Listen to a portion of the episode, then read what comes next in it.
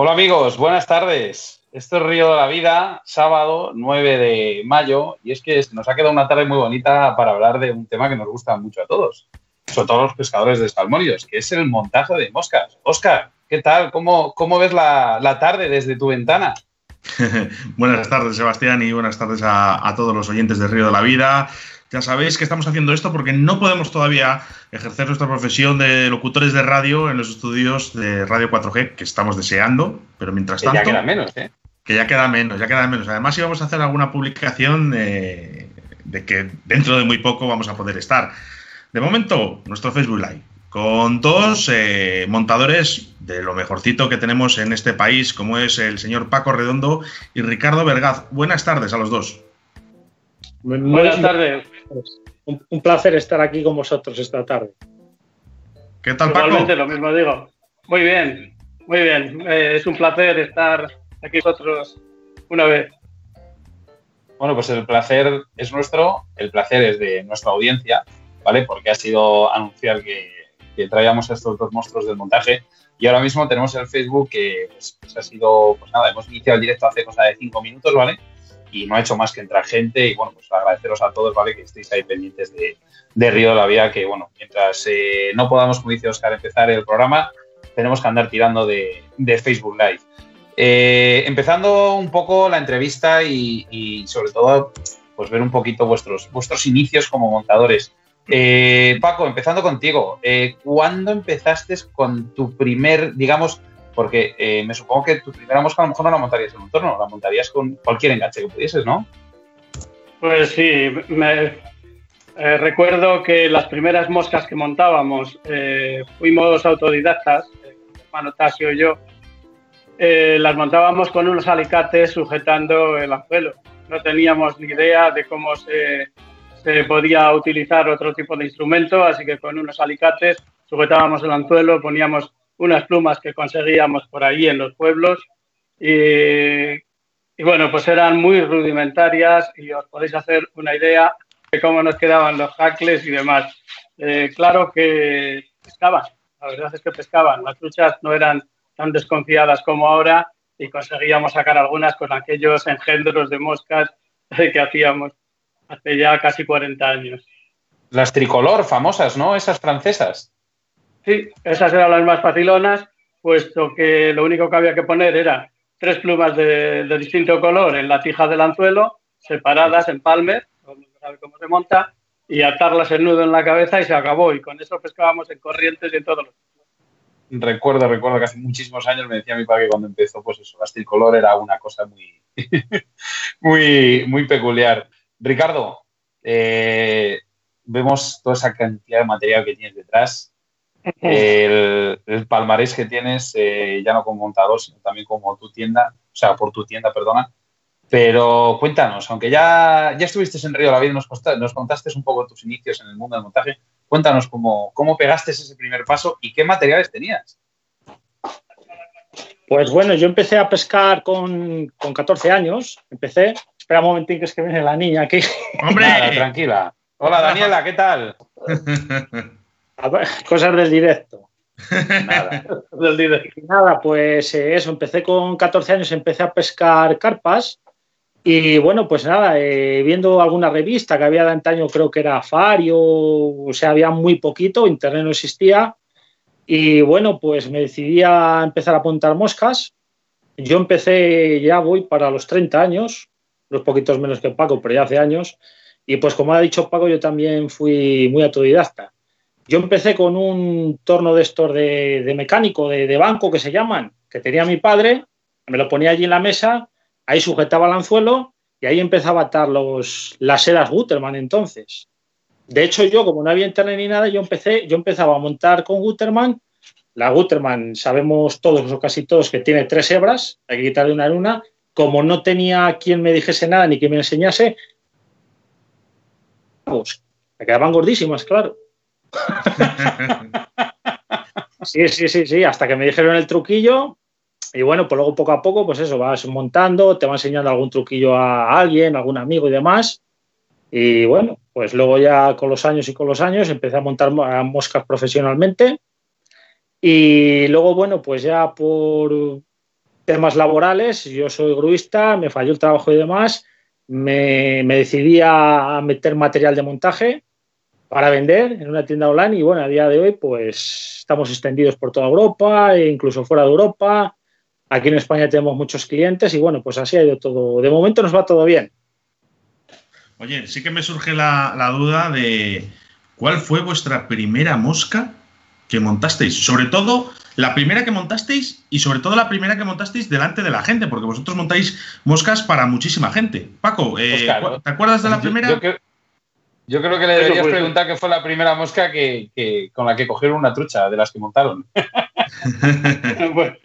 pues eh, no recuerdo exactamente cómo fue la primera mosca que monté. Yo creo que fue una mosca con un hilo marrón, con un hackler rubión, que eran los únicos que teníamos, eh, por aquella época y, la verdad es que la probamos y pescamos las primeras veces en un lugar en el río Tormes que estaba libre de cotos, eh, que era una zona libre que ahora lo llamábamos los tres chopos y se sigue llamando así. Y mm. allí es donde sin movernos del sitio, con pantalón corto y zapatillas, metidos en el agua con lo fría que estaba, pues conseguíamos sacar cuatro o cinco truchas cada uno. Y así, así comenzamos con aquellas moscas. Ricardo, ¿te acuerdas? Sí, yo la primera que monté pues fue una cebolleta. No sé si habréis conocido la colección de La cebolleta que llevaba la. Seguramente que Paco, que lleva montando muchos años, se acordará. Era la que llevaba mm, la lluvia de avestruz retorcida. Era un toras. Y luego, el, como si dijésemos, el saco alar era en faisán, con un pequeño jacle. Y es la primera de las primeras moscas que monté, junto con las aguadas que os he comentado. Y bueno, pues nada, cuando monté una de las primeras cebolletas, eh, se las enseñé a una tienda de Valladolid y me encargó las primeras 100 moscas con, 15 años, que me hizo mucha ilusión, las, son las primeras que monté. ¿Qué tal? ¿Qué resultado daban esas moscas? Mucho, mucho. Ahora ya no las monto, pero seguramente que si las montamos, pesca. ¿Sí? ¿Y recordáis, recordáis la marca de vuestro primer torno? Yo el mío era un torno de banco, como te he dicho. bueno, digo, primer, primer torno eh, así un poco comercial. Un Thomson, yo tenía un Thomson. Luego ya me pasé al Dinakin y luego ya, bueno, pues, un torno roll roll y también, bueno, también tengo, son los dos que tengo ahora, son los dos que monto. Yo tengo varios, tengo cuatro o cinco tornos por ahí, los primitivos también los conservo, pero el que más utilizo ahora es un MH y, y un Stonefo un italiano, que van muy bien, la verdad. Bueno, por aquí ya tenemos a la gente, Oscar. Eh, como tú bien has dicho, nada más empezar el programa, eh, está, los chats están bastante, bastante moviditos. Mira, por aquí nos dan recuerdos para Ricardo, para ti, Paco, por ejemplo, mira de los de Within Nights. Antonio Cenamor también le tenemos. Eh, Marcos Gutiérrez, José Vicente, yo, bueno, pues, pues muchísimos, ¿vale? Aquí les tenéis, ¿vale? Para, quiero mandar un fuerte abrazo al señor Virgilio, ¿vale? Eh, que sabe que le, tengo mucho aprecio. Virgilio, te tenemos mucho aprecio y echamos de menos tus asados. Un saludo para todos los oyentes. lo que os estaba comentando, ¿vale? Eh, tenéis aquí a dos cracks, tanto a Paco como a Ricardo. Eh, cualquier pregunta, cualquier duda, yo creo que estarán totalmente dispuestos en, ayudaros en, en la medida de lo posible. Bueno, pues hablando, metiendo un poco todavía más el dedo en la llaga, vamos, la llaga, en lo que es en nuestros inicios. Digo la llaga porque antaño, pues, eh, teníamos el placer de, engañar más fácilmente a las truchas. Eh, teníamos el material, eh, más bien era un 5% de lo que hay hoy en día, de todo, equipos, cañas, líneas, eseras de montaje, y todo era mucho más fácil. La pesca era mucho más fácil. Hoy en día tenemos el iba a decir el doble, no, muchísimo más del doble de material, más facilidades a la hora de encontrar, de comprar, pero las truchas ya no son las mismas, las truchas son más recelosas y mucho más complicadas de pescar. ¿Qué, salto más importante habéis, habéis notado de 20 años para acá? O sea, ¿en qué realmente habéis notado un cambio brutal en, los materiales de montaje? Bueno, contesto yo mismo. Eh, Vamos a ver, eh, nosotros cuando comenzamos en nuestros inicios, la verdad es que no existían materiales en ningún sitio, por lo menos cuando nosotros empezamos.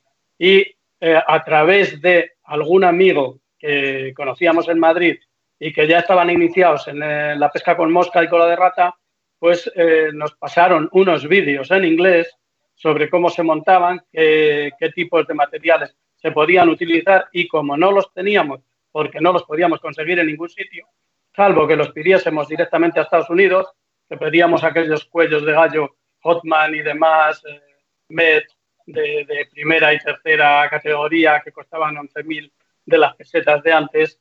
Bueno, pues entonces lo que hacíamos era conseguir materiales de todo tipo por aquí, cordones de zapatos, los utilizábamos como hilos, eh, plumas de todo tipo en los corrales. Yo tenía un hermano que era repartidor de, de bebidas y cuando iba por los pueblos siempre nos, nos recopilaba algunas plumas.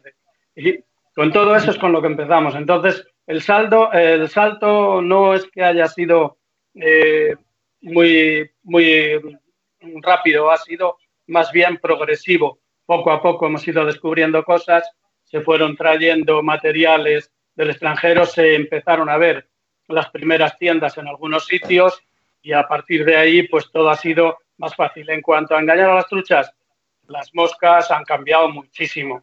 De las primeras eh, que pescaban muy bien a las que podemos utilizar ahora, que tienen que ser mucho más sofisticadas y hechas con mucho más mimo, más pequeñas, menos gruesas. no sé, todo eso sí que ha cambiado y es, es el salto que hemos dado.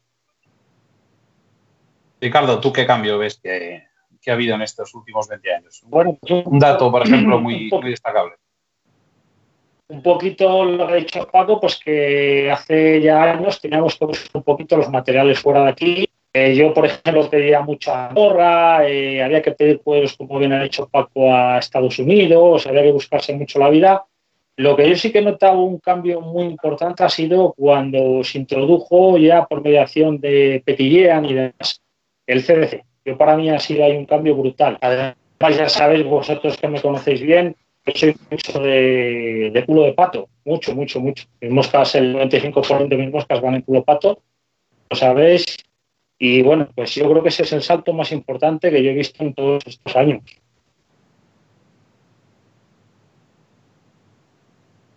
Oscar. Eh, sí, sí, estoy. Es que eh, tengo un poco ah. la conexión un poco mala. Entonces. Eh... Sí, no, la verdad que lo hemos un poco, un poco entrecortado. A... No, te, está... te oíamos bien, Ricardo, pero está un poco mal el sonido. Yo, yo sigo perfectamente. ¿Me oís ahora bien? Bueno, vamos a intentar hablar un poco más con Paco por el tema de que a ver si va a recuperar, ya sabes que se va recuperando las conexiones. Eh, bueno, Paco, eh, el FUAN sí. está en tu vida plenamente. Bueno, eh, la verdad es que sí. Yo desde que descubrí las láminas de FOAN, bueno, en principio eran zapatillas, zapatillas de microporoso FOAN, eh, con esas las cortaba en laminitas y bueno, pues a partir de eso empecé a descubrir que se podían construir infinidad de moscas para engañar a los peces, sobre todo las carpas y los barbos, que eran más sencillos. Eh, a partir de esos momentos, pues bueno, pues ya encontramos láminas de foam en un montón de sitios, en papelerías, en tiendas de todo a 100, etcétera. Eh, hay un montón de, materiales que se pueden utilizar para confeccionar moscas para pescar ciprínidos, carpas y barbos mayormente, y bueno, pues yo lo utilizo en cantidad, montones de ellos, de, verdad. No sé, no sé si decirte, Paco, porque reutilizas, porque el, consigues materiales de, de, donde nadie podría imaginar que podríamos hacer una mosca. Bueno, pues sí, la verdad es que, como te he dicho ahora, eh, puedo conseguir de una, de una zapatilla de foam, de una zapatilla de foam, pues, pues no lo sé, mira, yo tengo por aquí eh, trocitos de, de, material, no sé si se verán, trocitos sí, sí, de foam, de, de, de, todo tipo, eh, incluso trozos de, pues, de zapatillas que son más gruesos. Uh -huh. Y bueno, yo los acondiciono, los corto de tal forma que me sirven pa, pues, para hacer los montajes, pues, pues, no sé, por ejemplo, como estos que tenemos aquí, que se pueden ver, eh, pues no sé, hormigas, saltamontes, escarabajos de todo tipo, pues todo eso se confecciona con esos materiales que se consiguen prácticamente en cualquier sitio, donde menos te lo esperes lo encuentras. Plásticos, bueno, pues, eh, gomas, de todo. Hablando de Juan, Oscar, le has preguntado sobre el Juan. Eh, Paco, tengo aquí, si lo encuentro, tengo un vídeo que me han mandado de un montaje tuyo de, de un escarabajo, un escarabajo famoso. Eh, ¿Cuántas veces puedes utilizarlo cada vez que vas a pescar a barbos? Yo creo que es el montaje que más usas, ¿no? Pues eh, son, son bastante duraderos. Los escarabajos de FOAM, eh, igual que, por ejemplo, estos que tenemos aquí, no sé si los veréis por ahí. Sí. Bueno, pues estos grillos de este tipo. Ah, y esos son los que has puesto, has publicado el otro día en, en Facebook, ¿verdad? Sí, estos eh, estuve haciendo algo esta mañana, ayer o antes de ayer, por la mañana, estuve, me levanté, bueno, pues estuve, haciendo unos saltamontes y grillos y tal, y, bueno, pues eh, me entretuve, los hice y luego pues los publico en Facebook para que los vean mis seguidores, eh, a los que les agradezco mucho que, sigan viéndolo. Preciosos. Bueno, pues estamos viendo ahora, estamos viendo de fondo ese montaje del escarabajo que te grabaron, perdona Oscar, los de Beating Lines.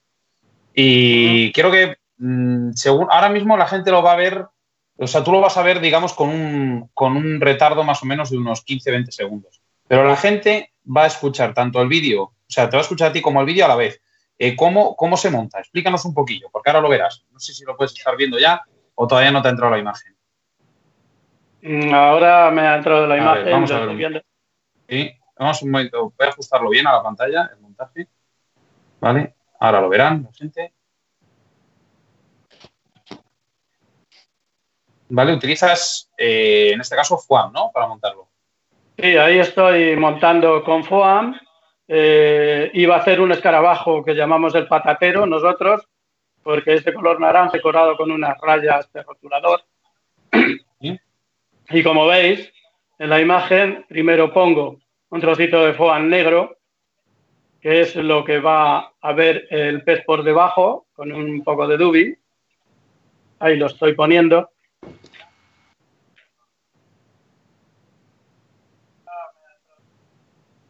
Sí, bueno, eh, vete contándonos más o menos porque la imagen muchas veces no va, no va, no se va a coordinar, o diga, no va a, no va a salir a la vez que ahí, ahí, estoy cubriendo toda la tija con el hilo que tengo la costumbre de, ponerlo sobre toda la tija, desde la parte de atrás de la curva, eh, y luego le doy un poco de locite habitualmente.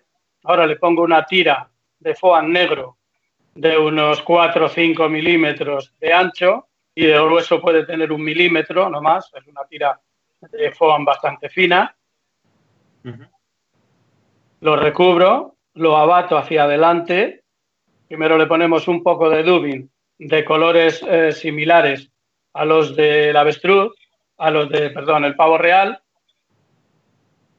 porque esos brillos eh, le llaman mucho la atención a los, a los peces, a los barbos sobre todo. Y he visto que en ocasiones que no lo pongo o se me olvida ponerlo, pues no pescan igual. Ese es uno de los Ahí lo tengo, lo pongo por encima.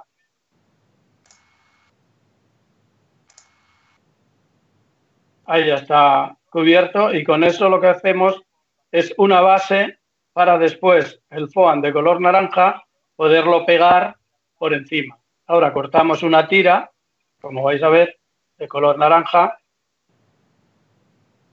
Ahí cortamos una tira de color naranja a la que le hacemos un pequeño pico para darle un poco de forma, para formar ahí la cabeza y que no sea tan ancho como el resto. Ahí le he formado la cabeza, ahí está la cabeza formada, ahí hacemos el tórax y volvemos hacia atrás y atamos en la cabeza con el anudador, como veis, y el hilo ya no lo voy a utilizar de momento. Así que el hilo lo quitamos. Y ahora cortamos el foam de color naranja por la parte de atrás. Eh, el exceso es demasiado largo. Le vuelvo hacia adelante y con eh, cianoacrilato, pegamento, le hacemos un poco de presión con una pinza para que quede bien pegado calentamos un poco para darle un poquito de forma a la parte de atrás que quede redondeada. Bueno, yo tengo hecho, como veis, un, alambrillo para hacerle, eh, para simular los élitros del insecto. Y bueno, pues eh, calentándolo es muy maleable y enseguida toma la forma. Después se decoran con rotuladores indelebles, en este caso rayas de color negro. Y ahora, si lo quieres hacer un poquito más sofisticado, ya no haría falta hacerle nada más para pescar. Pero si le quieres poner unas patitas de silicona, silicona caliente, en barrita, se calienta la silicona, se toma una pequeña porción con una aguja y esa, esa porción que está caliente, ahí, ahí lo estoy eh, cogiendo, una pequeña porción que está caliente y pega muy bien, porque es pegamento, se pega en el foam de tal forma que puedes tirar y no, y no se quita. Y así le simulas pues unas patitas, eh, le das un poquito de forma y tal, y bueno, pues eh, los peces lo toman con más confianza, si cabe, y la verdad es que este es uno de mis favoritos. Este y el negro, al que llamamos Potenkim, este y el patatero, que es este, son mis favoritos. La que pues, eh, Ha quedado bonito, ha quedado bonito. Muy bonito, muy bonito. Eh, Sebastián, no sé si hay alguna de las preguntas de nuestros oyentes por ir. Eh, por si las, puedes, leer. ahora vamos con. Un segundo, vamos con las preguntas, ¿vale? Porque, Ricardo, acabo de ahora mismo poner tu vídeo del, famoso varón rojo. ¿Vale? Ah, vale. ahora le empezarás a ver, ¿vale? Este es un montaje muy, muy, muy famoso de Ricardo, muy bonito y doy fe que pesca, eh, hablando malamente, la hostia. Entonces, Ricardo, cuéntanos un poquillo el montaje. No sé si puedes estar sí, Pues ya, ya, le estoy viendo, es un montaje de. No. Espera, empieza ahora. Voy diciendo eso acorde con las imágenes, ¿no? Sí, con lo que tú veas. Más o menos. Vale. Hemos puesto un anzuelo ahí en el tono de montaje. Empezamos con un, con un color negro, la cabeza hacia atrás, sujetamos el hilo de montaje, estamos el sobrante, y ahora los, los cercos, que van a ver en V, se puede hacer de dos formas. Se puede hacer en gallo de león o se puede hacer en microcicles.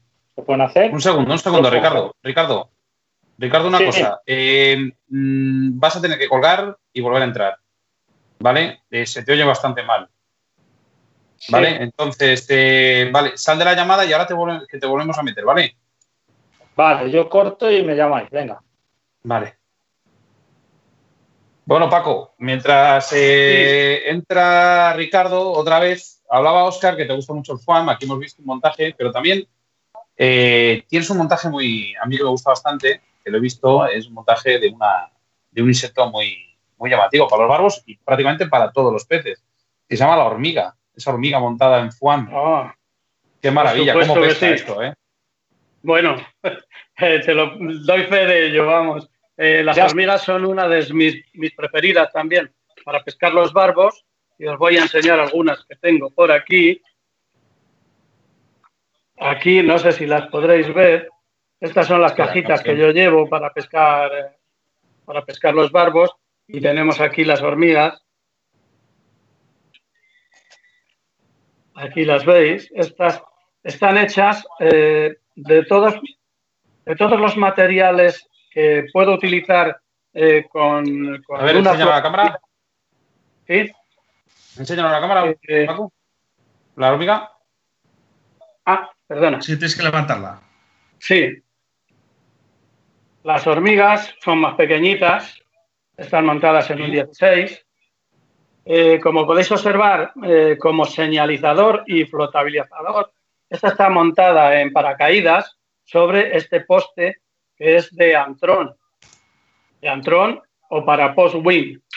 Suelo utilizar los dos. El para post-wing en, en, una, en una versión, esta de aquí, es muy brillante, tiene mucha visibilidad, mucha flotabilidad. Le damos un poquito de, grasilla y la verdad es que se ve muy lejos porque si alguna dificultad tienen las hormigas en acción de pesca es que se ven muy mal en la lejanía, precisamente porque eh, van siempre en la película del agua y, eh, estando lejos se ven muy mal. Entonces le ponemos este para post-win de color eh, casi cristal y con eso las vemos mucho mejor.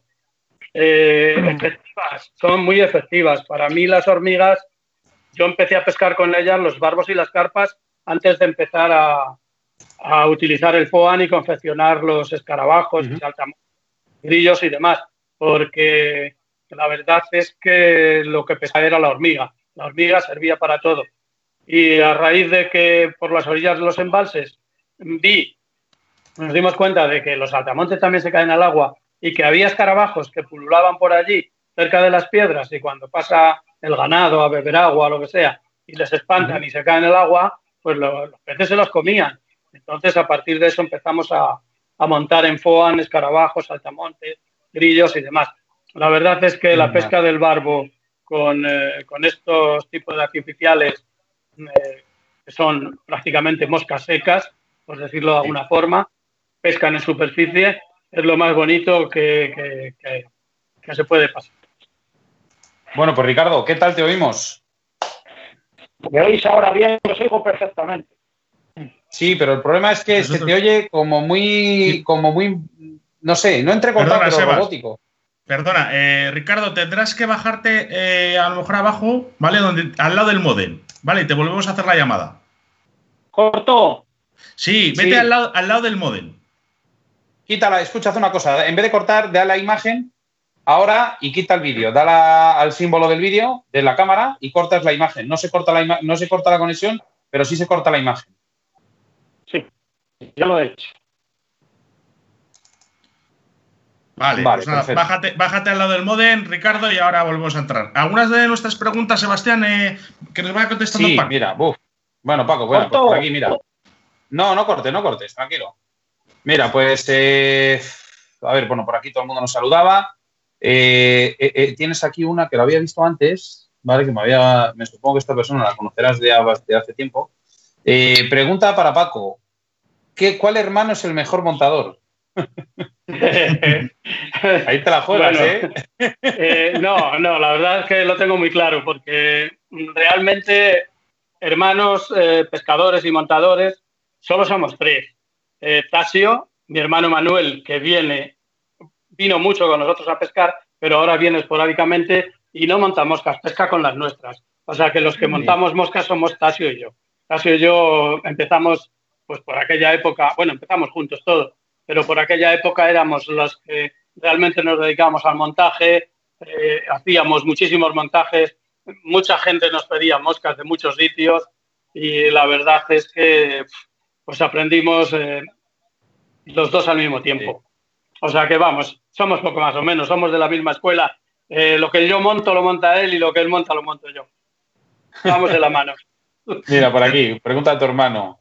Dice, ¿qué montaje es el que más estima tienes y el que más confianza te da en el río a la hora de pescar? Bueno, mi hermano Tasio sabe que para las truchas hubo una mosca eh, que nos dio muy buenos resultados, con la que yo gané un provincial en Salamanca ya hace muchos años, cuando competíamos. Eh, él sabe que es una mosca que la llamamos la fantasma. Aquella mosca nació en, nació en, las, eh, en, la, zona libre de una piscifactoría en la que pagábamos por pescar sin muerte ya hace muchísimos años y como nos pagaban tanto, para pescar sin muerte. Joder, cómo ha cambiado el tiempo, ¿eh? Mucho, pero en aquella época esta piscifactoría y soltaban truchas en el tramo final, en el canal final, pero estaban tan puteadísimas porque íbamos tanta gente que eh, era, éramos incapaces de, pillarlas. Entonces yo, pues bueno, pues me fijaba en qué coño era lo que comían, que no dejaban de sedarse y nuestras moscas no las hacían ni puñetero caso. Y descubrí que era una mosquita pequeñita, bueno, una efémera de las que ahora conocemos también, eh, que llevaba la subia pegada y tal, y yo creo que ahí nació lo de la subia, que después, bueno, se la pasé a amigos pescadores y tal, y bueno, pero yo creo que la subia nació allí en aquellos años que, nadie, nadie ponía subias. Yo me acuerdo que aquella mosca le puse una subia marrón y verde, eh, le hice el, el, abdomen con un raquis de color verde oliva teñido y le puse un pequeño penachito, muy pequeñito, de costado de pato, blanco con pintas negras, pero que apenas se veía. Y entonces cuando eh, pues una trucha se cebaba y yo había lanzado hacia, hacia ese lugar, pues eh, resulta que se había comido mi mosca. Pero claro, me decían, eh, ¿con qué pescas? ¿Qué coges? Pues es que te digo que con una fantasma, porque es que no la veía. No la veía, pero era matadora. Era una emergente, de las que ahora llamamos emergente. Había una pregunta, había una pregunta, Sebas, porque yo no las puedo leer bien, por eso te, lo digo, eh, de Carlos, que hablaba sobre. Estoy, con ella ahora mismo, con ella, ah. con esa pregunta ahora mismo. ¿Qué podrías aconsejarnos, dice aquí Carlos Cabornero Bayón, qué podrías aconsejarnos, aconsejarnos para la pesca de carpas o barbos cuando arriba no comen muy bien? ¿Algo que hunda rápido o lento? Bueno, pues. Eh, este hecho le da todo, ¿eh? Le da todo. Sí, sí, como carpas, barbos, lucios. Hoy día, hoy día, maestros somos casi todos.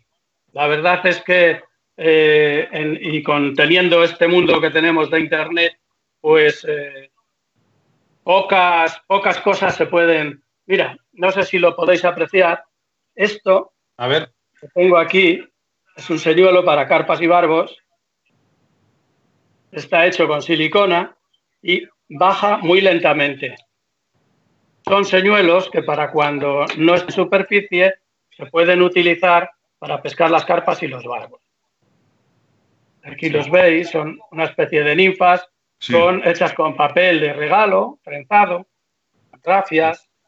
Se pueden utilizar también con gomas de silicona puestas en el anzuelito, también, que bajan muy lentamente. Y también mm. tengo unos alevines, eh, aquí están, lo tengo todo a mano porque esta mesa no es la de montaje, pero me he traído unas cuantas cosas aquí para que lo veáis.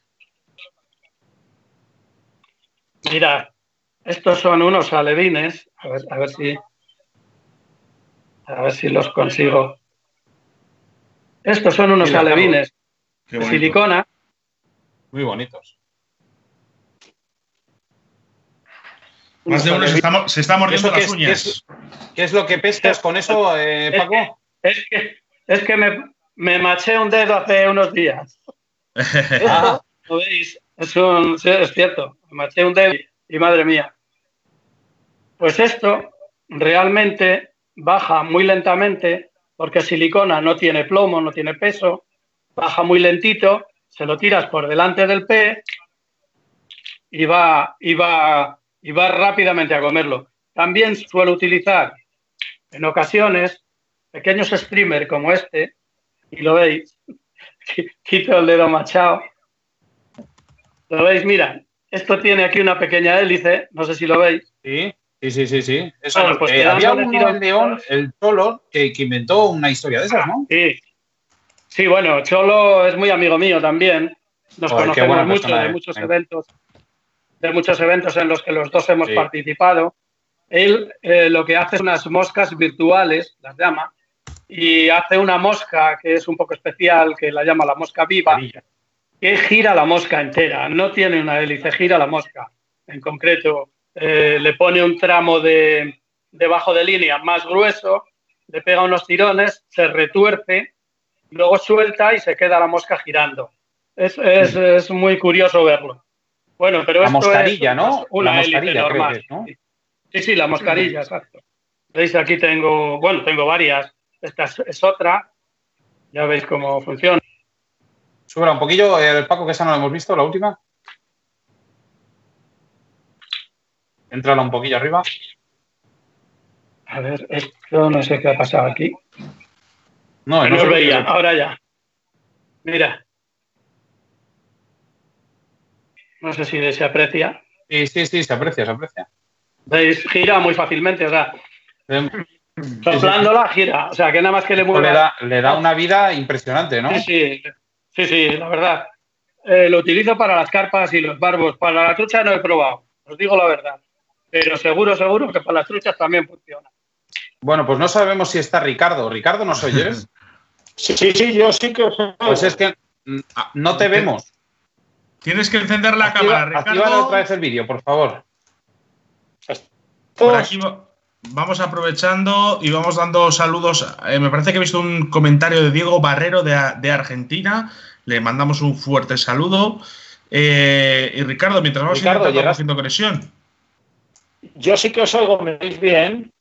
Sí, pero no. ¿Dónde tienes el modem? Porque se sigue oyendo un poco mal. El teléfono, dices. El modem, el modem, el modem de internet en casa. ¿Le tienes ahí al lado? Eh, aquí, le tengo en el salón. Estoy la de arriba, pero tengo wifi. Tengo, tengo la cobertura a tope, ¿eh? Anda, pues. Eh, la wifi, o sea, tengo a tope porque tengo dos wifi. Bueno, pues. Bueno, pues hacemos una cosa, ¿vale? Eh, Oscar, sigue, que voy a, voy a poner mientras el vídeo del varón rojo.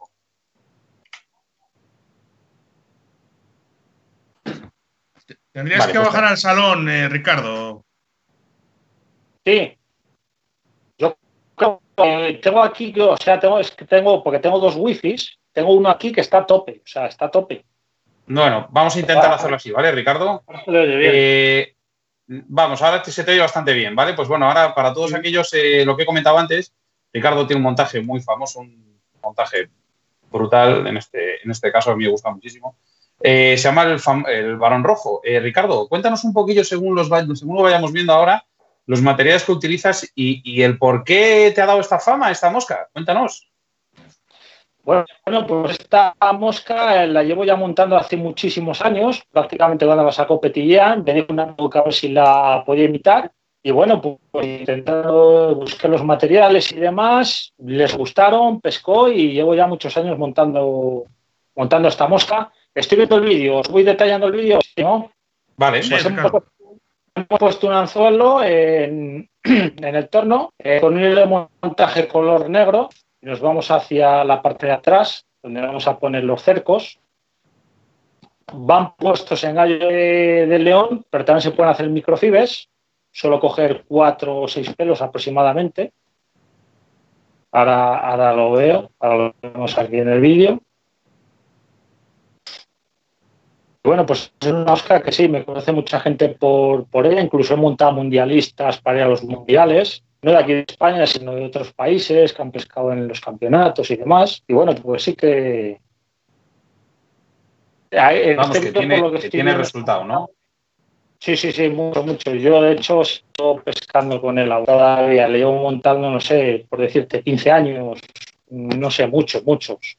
He montado ya miles y miles y miles. de ellos. Hay un detalle ahí que lo que hago es meto la uña por detrás de los cercos para que eh, se me abran y cada uno coja su posición, como podéis ver ahí en el vídeo. Les divido en forma de, 8 con el hilo de montaje y aproximadamente porque ponemos cuatro, eh, cuatro cercos, dos para cada lado, que ponemos estas para cada lado. Y ahora lo que vamos a hacer es el abdomen con una, una pluma de, de en color naranja óxido, que yo para mí está ahí un poco el truco o el secreto de la mosca, es el color, que para mí es el color. Lo que hago es la retuerzo con una, con una pizza, porque se coloca mucho mejor a la hora de hacer el, el cuerpo. Ahí ya vemos el abdomen hecho. Ahora cogemos y recortamos un poco los, los pelillos que pueden haber salido la pinza. Ahora vamos a colocar un, indicador. Lo suelo hacer en culo de pato, color rosa. CDC. ¿El indicador es pato? Sí, sí, el CDC, sí, sí. sí. color pues rosa. Más, más flotabilidad todavía. Eso es. Esta mosca va prácticamente hecha con culo de pato entera quitando el saco alar y demás, que puede hacer con un cubo de pato para la separación de alas.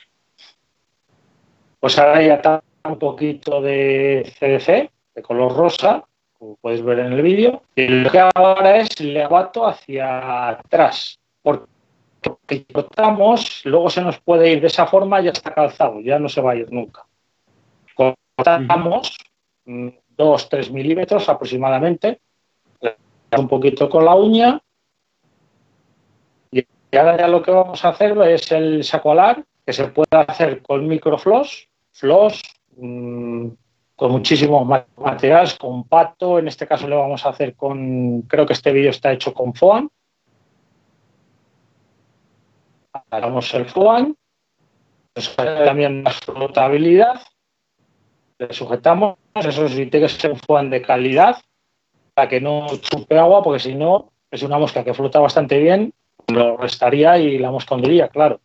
Ahora lo que hacemos, vamos a hacer las, las alas. Las alas las monto en CC natural color kaki, un color natural que os conocéis, un avellana oscuro, medio oscuro, color natural. Dependiendo del tamaño de la mosca, eh, necesitamos más fibras, menos fibras. Eso sí, esto es una mosca voluminosa. A mí me gusta hacerlas grandes y poner bien de pluma, sobre todo en esta mosca. Cogemos dos, tres, cuatro plumas, dependiendo la, longitud de la pluma. Arrancamos las fibras por un lado y por otro. Luego vamos a proceder a atarles a la tija del anzuelo. Ahí, como veis, hago un juego de dedos, porque las 3, 4, 5, 6 plumas las corto de dos tirones, todas de vez. Hay gente que utiliza Magic Tool y otros aparatos y demás. Bueno, yo me apaño con la mano y así lo hago. Entonces atamos ahí, en el hueco que nos queda más o menos sobre la mitad. El hueco que nos queda, estamos todo el mazacote bien, hay que atarle bien, porque va mucha pluma.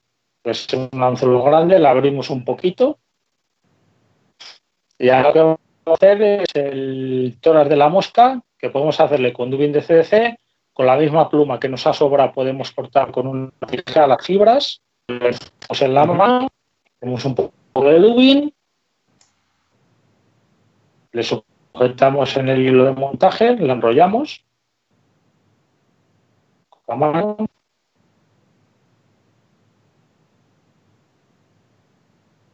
Ahí veis que está arrancando las fibras de, la pluma. Ahora con un poquito de dubin. Le suelo partir, una vez que está cortado le suelo partir porque se coloca mejor en el hilo de montaje. Hay que poner poquita cantidad para que no quede finito. Es preferible dar una vuelta y luego encima otra que no una, una gorda, una gruesa. Sí. Y le vamos a poner en el hilo de montaje. Damos, ahora lo veremos en el vídeo, damos una vuelta por delante de las alas abatimos las alas hacia adelante para calzar sobre todo la, pluma y que nos vaya cogiendo la posición vertical.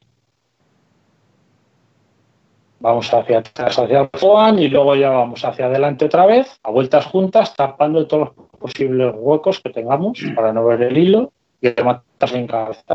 Como vemos ahí, hemos puesto un poquito de más de Dewey, eso se elimina. Llevamos el hilo de montaje a la parte de la antena y ya lo que hacemos es vamos a separar las alas a partes iguales,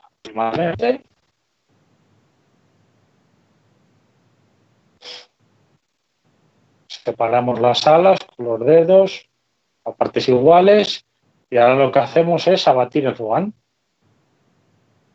El foam la tira con más ancha sea, más nos va, más nos va a quedar aplastadas las alas. Hay gente que le gusta, yo también monto algún varón que van las alas verticales, también se montan así. Entonces, contra más ancho sea el saco alar, más aplastadas van a quedar las alas, más en spen. Sujetamos el foam, parte delante, montaje, y abatimos un poquito hacia atrás y sujetamos con el hilo de montaje. Ahora ya lo que vamos a hacer es, el eh, siguiente paso es cortar el foam. Hacemos el nudo final. Estamos haciendo el nudo. Y ahora ya lo que vamos a hacer es retocar las alas. Cortarlas, hay gente que no les corta. Yo prefiero cortarlas. Me queda mejor estéticamente la mosca y pesca, yo creo que igual. Estamos en el montaje. Sí. Vamos a ver la longitud de las alas, lo que es la largura, calculamos algún pelín por debajo y demás. Cortamos la actitud. Me gustan las larguitas para estos montajes. Las quedamos aplastadas, planitas, para que nos pesquen spen. Y luego la doy ahí la forma. Hay gente que le da redondeada, otras rectas. Bueno, eso cada uno tiene sus truquillos. Yo le di un par de cortes a cada ala para que nos quede más o menos como la natural. Y la mosca pues estaría ya terminada. Y perfectamente terminada. Eh, una mosca que gusta mucho a la gente y con la que pescan muchísimos pescadores. Por cierto, eh, Espera un momento, Ricardo, porque se va un poco la conexión. Vamos a seguir preguntando a Paco. Te, sí que te recomiendo, Ricardo, que bajes al salón. Vale, apaga la cámara, si quieres, o te vuelvo a llamar y baja al salón. Em, perfecto, cinco minutos, dos minutos. ¿vale? Eso es. Hablábamos, vale, perfecto, venga. Antes, fuera, fuera de antena, eh, sobre la importancia de, tu club, de pesca, eh, donde también formáis y hacéis cosas para niños. Eh, pues sí, nosotros nos juntamos cuatro amigos con la intención de formar un club, una asociación de pescadores, con el proyecto de enseñar a los niños, que son el futuro de la pesca, por supuesto, pues los buenos modos de la pesca, de la pesca con mosca. Y para meterlos y para engancharlos a la pesca y al montaje de moscas, pues decidimos hacerles moscas grandes, moscas llamativas, que a ellos les llamen la atención y que se animen a, montar, a hacer montajes. Y después de todo eso, eh, las prueban, las prueban, vamos a los embalses con ellos, pescan con ellas y poco a poco pues se van aficionando a hacer montajes más pequeñitos y ya pues para pescar truchas y demás. Entonces nosotros lo que les hacemos pues son montajes grandes, tipo arañas, voluminosas, eh, pues saltamontes, incluso pues hasta cebras y burritos, cosas de esas. Y ya utilizamos otro tipo de materiales que ellos manejan mucho mejor. Qué, importante. Por cierto, vamos a, les enviamos un fuerte saludo a, tu club de pesca, Paco. Sí, se lo enviamos, gracias. Siempre muy, muy activos, además, ¿eh? Allí por, el, por el Procuramos, procuramos hacer muchas cosas y, y, llevarlos al río, que lo vean, hacemos limpiezas, les mostramos los insectos que hay en el agua, bueno, un montón de cosas con ellos. Paco, no sé si puedes ahora subir un pelín, un pelín el volumen del vídeo que estás reproduciendo. Eh, quiero que veas una cosa que nos han mandado, ¿vale? Espera un momento, a ver si, podemos hacerlo a, a través de aquí. Vale, perfecto. Yo lo estoy escuchando aquí, el vídeo. Vale.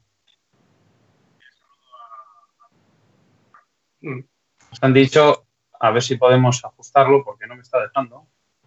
¿Vale? Ahora.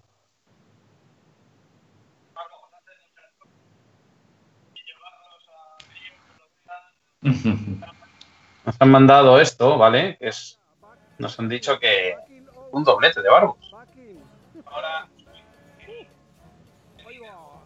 Me ha sacado todo el backing, tío, mira. Está la línea en el aire. Cuéntanos dónde fue esto. ¿dónde se ha ido? Eh, a ver si lo veo bien. Los 30 ahí, ahí lo veo. Esta es una toma con un dron. Ah, sí, claro, por supuesto. Eh, Rubén nos estuvo grabando estas imágenes en uno de los eh, documentales o vídeos que hicimos para este, creo que lo pusieron en caza y pesca. Y sí.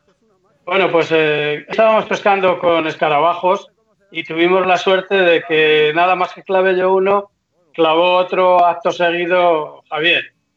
Y bueno, pues ahí estamos los dos luchando. La verdad es que ahí, este, no es que fuesen muy grandes, pero tienen una fuerza impresionante y la verdad es que me sacó toda la línea hasta el baki. Hasta el baki sacó. Y ahí estábamos los dos luchando Ahí clavó Javier otro.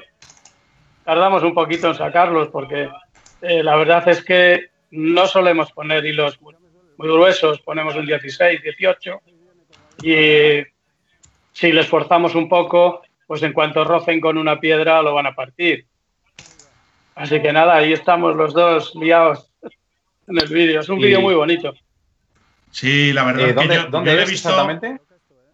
Pues esto es, es en Santa Teresa, eh, por la zona de Montejo. Es una zona que a mí por, eh, me gusta mucho pescarla. Dejamos el coche en un camino eh, que queda, pues de donde estamos ahí habrá como dos kilómetros andando, o a lo mejor algo más. Y, y siempre, siempre, siempre se sacan barbos. A mí me encanta pescar ahí. Mucha población de, de ciprínidos, por cierto. Pues la verdad es que sí, lo único que con los ciprínidos ocurre eh, lo mismo que con todos en general, con las truchas también. Pues que a través de la presión que, que les metemos con la pesca, eh, pues eh, van aprendiendo, se hacen más reacios, mucho más esquivos, hay que ir eh, con mucha cautela por la orilla para poder sorprenderles y que no te sorprendan ellos a ti porque la verdad es que en ese mismo sitio, hará no sé, unos 10, 11 años que conocimos a Javier y lo llevamos a pescar ahí, en ese mismo sitio, eh, en una mañana, pues podíamos eh, capturar 30 o 40 peces cada uno, cada uno. Y ahora, si sacamos 4, 5, 6, ya, ya nos vamos contentos. Eh, Habrán notado ahora cuando volvamos a, pescar, cuando nos dejen, por cierto, eh, volver a pescar, ¿habrá mejoría o con este parón?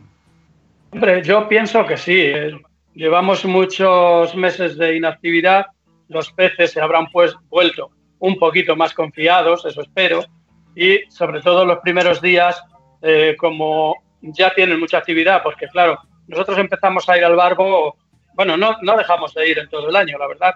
Es que tenemos fotos por ahí, vídeos. Yo tengo una foto vestido de Papá Noel el día de Navidad pescando y cogiendo barbos, o sea que los cogemos. Entonces vamos durante toda la temporada eh, que la trucha está vedada, pues vamos a pescar barbos. Y ya te digo que los cogemos en toda, en toda la época. Así que yo me imagino que cuando salgamos de este confinamiento, pues los barbos ya llevarán mucho tiempo activos, mucho más activos que en el invierno. Será Sí. más positivo y mejor cogerlos. Ricardo, buenas tardes otra vez. Oye, oye. Buenas tardes, ¿qué tal me veis ahora? Muchísimo mejor. Ahora pues perfecto. Ah, sí, ahora perfecto. bien. Sí. Sí. Tira el boden de arriba, cuando subas le tiras y compras otro.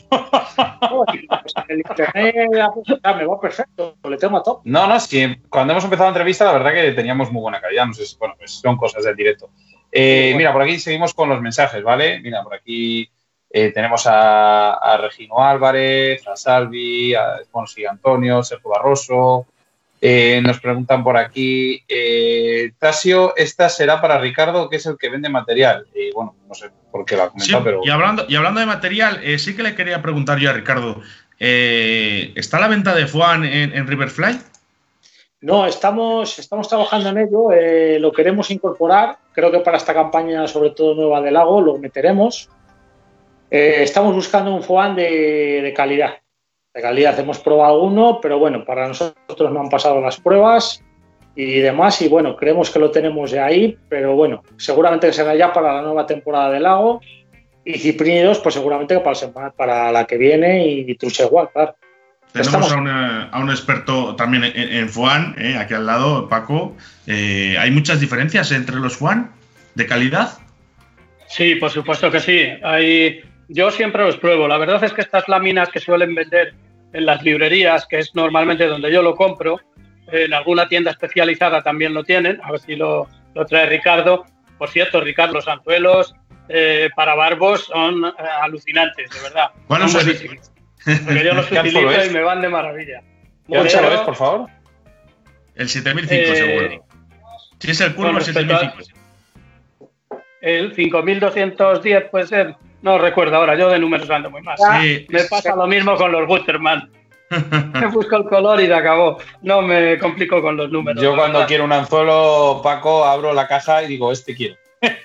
Y ya está. Bueno, no pues, me ando con pues números. Eh, Algo similar pues hago yo y ya, y ya, ves que llevo un montón de años. Yo pruebo los anzuelos, los pongo en el torno, aprieto con el pulgar hacia arriba y si se abre muy pronto, no es bueno. Por lo menos para los barbos y las carpas. Y esos barbos, 7210, no sé. Bueno, ahora no lo recuerdo. Él lo sabrá mejor. Son para barbos, además, lo pone ahí en la, etiqueta. Pues esos resultan muy bien. Eh, hablando de los FOAN que estábamos comentando, pues sí que los hay. Yo los, eh, el FOAN eh, tiene una prueba muy sencilla y es soplarlo. Si transpira, no es bueno, porque va a absorber agua. Esos poros que tiene son lo suficientemente grandes para que pase el aire y de momento no vas a notar mucha eh, mala calidad, o sea, la imitación va a flotar, pero poco a poco irá absorbiendo agua. Esos poros se van a ir llenando poquito a poco de agua. Entonces, yo lo que sí hago es probar soplando. Si no pasa el aire o pasa con mucha dificultad, ese FOAN es bueno. Y así es como pruebo yo el FOAN. No sabía yo ese truco, mira, me voy a quedar con ello. Eso es. Me voy a quedar con ello. Mira, por aquí nos dicen, Ricardo, esto va para ti, lo difícil lo haces fácil y lo mejor que lo puedes comprar en tu tienda, todo el material, además de que te asesora, asesoras bien en todo tipo de material y montaje. Eh, Víctor de la Cruz también está por aquí. Eh, más preguntas. Mira, para Ricardo, ¿cuál es tu mosca preferida y qué más confianza te da a la hora de pescar a mosca? Aunque en ese momento no esté eclosionando. Bueno, pues si, la mosca no está eclosionando, eh, tengo dos. Decantarme por una es difícil. Una es el varón rojo, el número grande, en un 12-14, y luego una emergente de liebre. La emergente de liebre también me gusta muchísimo. Eh, la brinco en varios, en varios colores, Atreus, cobre, rojo, eh, perla y demás. Cada una tiene su momento. Yo por lo menos la pongo cada una en su momento. Y es una de las moscas que pongo casi siempre al principio de, empezar a pescar, si no veo sobre todo eclosiones. son, son mis dos moscas eh, preferidas si no veo una eclosión clara. Eh, Paco, eh, ¿tu primera mosca cuando vas a los barbos, cuál es? lo más normal que ponga es una hormiga al, principio. Y si no la toman por alguna razón, que puede ocurrir, pues pongo un escarabajo negro. Eh, ¿En, qué números, estamos hablando? Estamos hablando de números entre el 10 y el 14 aproximadamente. Rara vez eh, hago escarabajos mayores, que también los he hecho algunas veces, en el número 8. En el número 8 puedo hacer algún saltamontes, en el número 10 también, los grillos y demás. Pero las hormigas las hago en 16, 12, 14, depende.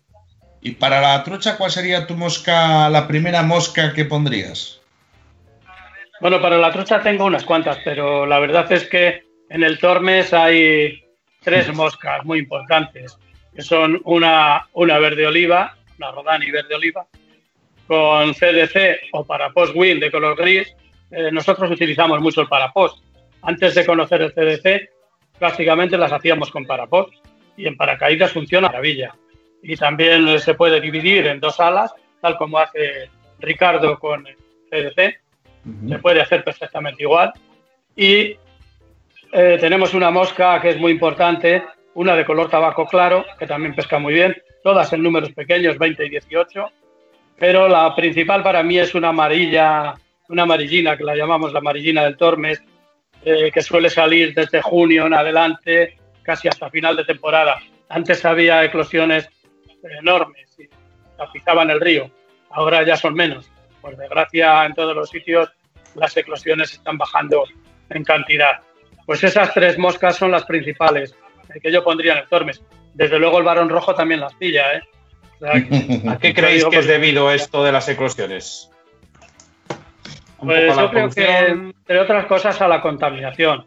Eh, la eh, el agua está muy contaminada está muy colmatada, tiene mucho oxígeno en el fondo, hay demasiadas algas, eh, matan los insectos, a pesar de que cuando hacemos las pruebas con los niños, estuvimos hace poco haciendo limpieza, bueno, hace poco, antes del, confinamiento, claro, y eh, estuvimos extrayendo de entre las algas insectos y tal, y sí que había muchos insectos, pero todos eran mínimos, ínfimos, muy pequeñitos. O sea, aquellas efémeras que había antes y que eran tan abundantes, o aquellos riacofílidos como el famoso tricocero del chorrón que nosotros hacíamos, con el que pescábamos mucho y había unas eclosiones, sobre todo por las mañanas, a eso de las 11 o así de la mañana, y por las tardes, unas eclosiones enormes de tricóceros, pues han desaparecido. Vemos tres, cuatro, cinco, no ves más ahora. Eh, yo creo que es por eso, por la polución fundamental. Yo me acuerdo ahí en el Tormes, en el, por ejemplo, en el mismo escenario, eh, unas eclosiones de, como dices tú, la primera esta amarilla, la pequeñita, que, que, que, vamos, es que no sabías, eh, no cogías prácticamente ninguna, pero porque había tantas en el agua, no, no escogía la tuya. Entonces, y yo, por ejemplo, hay una mosca, Ricardo, que me gusta muchísimo, la montas muchas veces cuando vas a, a ferias y demás, a ferias de montaje es esa carne que montas con, el separador de las alas, es esa acualar. Eh, es una, utilizas una seda que el color me encanta. Cuéntanos un poco, con ¿cómo, ¿cómo, montas esa mosca? Bueno, primero explica qué mosca estoy hablando. ¿Te, refieres, ¿te refieres a la emergente? la emergente, sí, sí, sí. ¿Pero te refieres al saco alar? Sí, ¿cómo lo montas? ¿Cómo montas? ¿Con qué materiales montas esa mosca? Porque es una mosca que, para mí, posiblemente sería una mosca de, prácticamente del el pescaría el 70% de la temporada con él. Sí, sí, sí. A partir de, mayo hasta que se cierra es una mosca, yo creo que pesca en todos los ríos de España, creo. Pues esa mosca la suelo montar en un anzuelo del 18, del 20 y del 22. Eh, monto la subia en microfloss del número 15, que es así el que llamamos un color madera, carne y demás. Eh, le pongo el hilo de, de montajes color amarillo, amarillo huevo, color hielo. El cuerpo lo hago con el rayón de la paleta, el número 3277. La brinca la hago con el mismo hilo de montaje. Luego el saco alar le hago con el medallón setting, que es un tipo de rafia, un tipo de rafia así marrón, color muy natural, eh, medio transparente, muy finita. Lo podemos separar también en CDC, FOAN, Microfloss. Eh, las alas las hago en CDC, salvaje, Normalmente la hago en, dependiendo de la época, kaki gris claro, de grey. El toras le hago en, liebre natural. Y separo las alas también. Y hay veces que pongo un indicador, un microfloss así, un naranja, un oran, flúor o algo así. Y la cabeza la remato también con el mismo hilo amarillo, amarillo huevo. Hago otra versión que es la misma mosca, lo único que en vez de hacerla emergente, de subia la pongo unos cercos en color indio, un microfibres gris y tenemos la versión en seca, 18, 20, 22. Y puedes pescar yo creo que en cualquier río de, España. Y si nos centramos un poquito en el tema de las ninfillas pequeñas con las que pescamos al tándem, empezando contigo Paco, eh, ¿cuál es la, digamos, la que más te, la que más resultado te da? ¿No pescas al tándem, no pescas a trucha vista en el Tormes con esas microninfas? Bueno, eh, te voy a decir que en el Tormes las truchas se ven mal.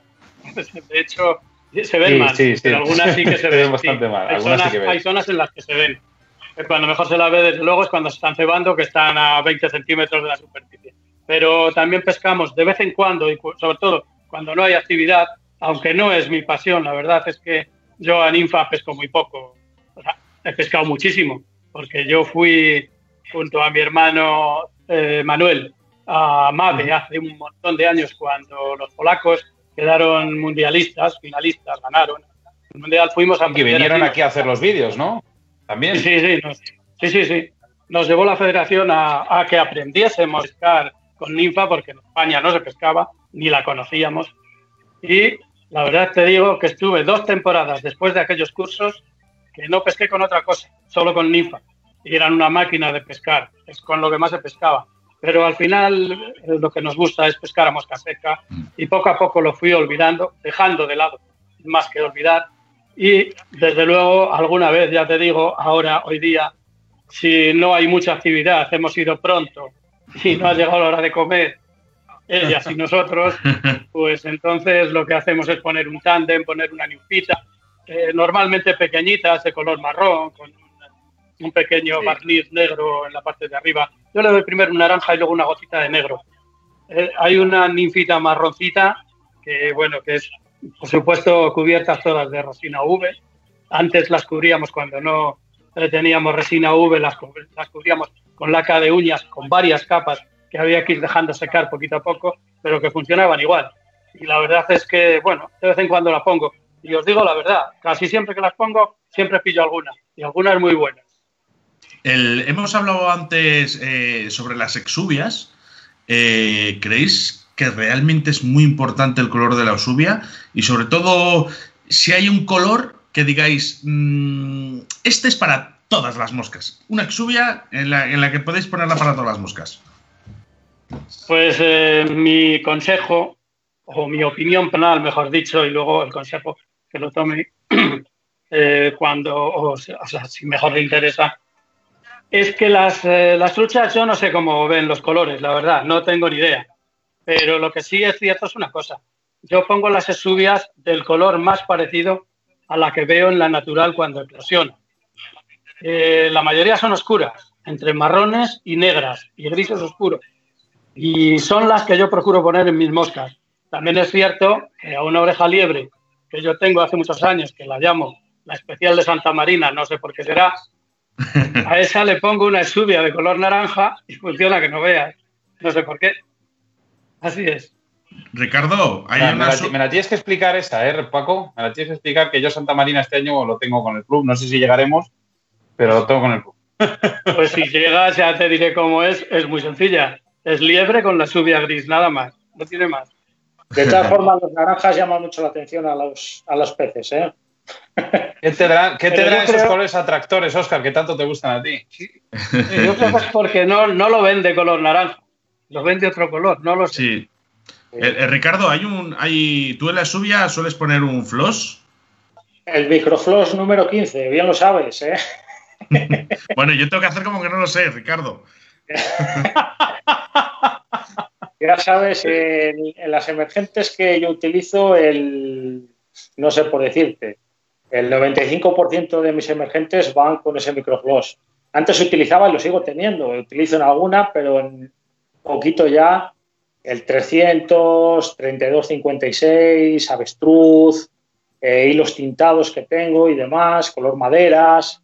Pero desde que descubrí el microfloss, ves una bobina que es muy facilito de montar, pongo dos cabos, tres cabos, dependiendo del tamaño del montaje, y es que pesca, es que pesca, me da igual una rodani, eh, una marrón, eh, una carne, una amarilla, eh, cualquier mosca es que pesca. no sé qué tiene color. Por eso os lo preguntaba, porque, a ver, yo pesco con Ricardo a menudo y siempre le veo las moscas y ese, esa subia, hombre, pocas subias cambias, o sea, casi siempre haces ese color. Pocas, pocas, pocas. Casi siempre monto con ese, sí. Y es curioso, mucha, gente solo, solo monta con avestruz, que a mí me parece una de las, de las mejores subias que hay. Pero vamos, eh, luego también a gustos, claro. Sí, sí, yo monto también mucho con avestruz. Lo que pasa que, bueno, pues eso, ya simplificar montajes, el microflow es muy fácil de montar. Lo probé, funcionaba. Luego también una subida muy buena, que es en el pelo de liebre. El pelo de liebre no hay que olvidarle para las Eso, quien no, quien no tenga una mosca, una ninfa montada con pelo de liebre, con oreja de liebre, en la caja es como, como el que va al bar sin dinero en el bolsillo. Lo mismo. Sí, sí, sí. o sea que, eh, a ver, vamos a hacer un poquito caso, ¿vale? Aquí a los, a los mensajes que nos están mandando, ¿vale? Tenemos, bueno, tenemos a, eh, Carlos, Carlitos, nos mandas unas preguntas de verdad que habría que hacer un libro con ellos. Te lo digo en serio.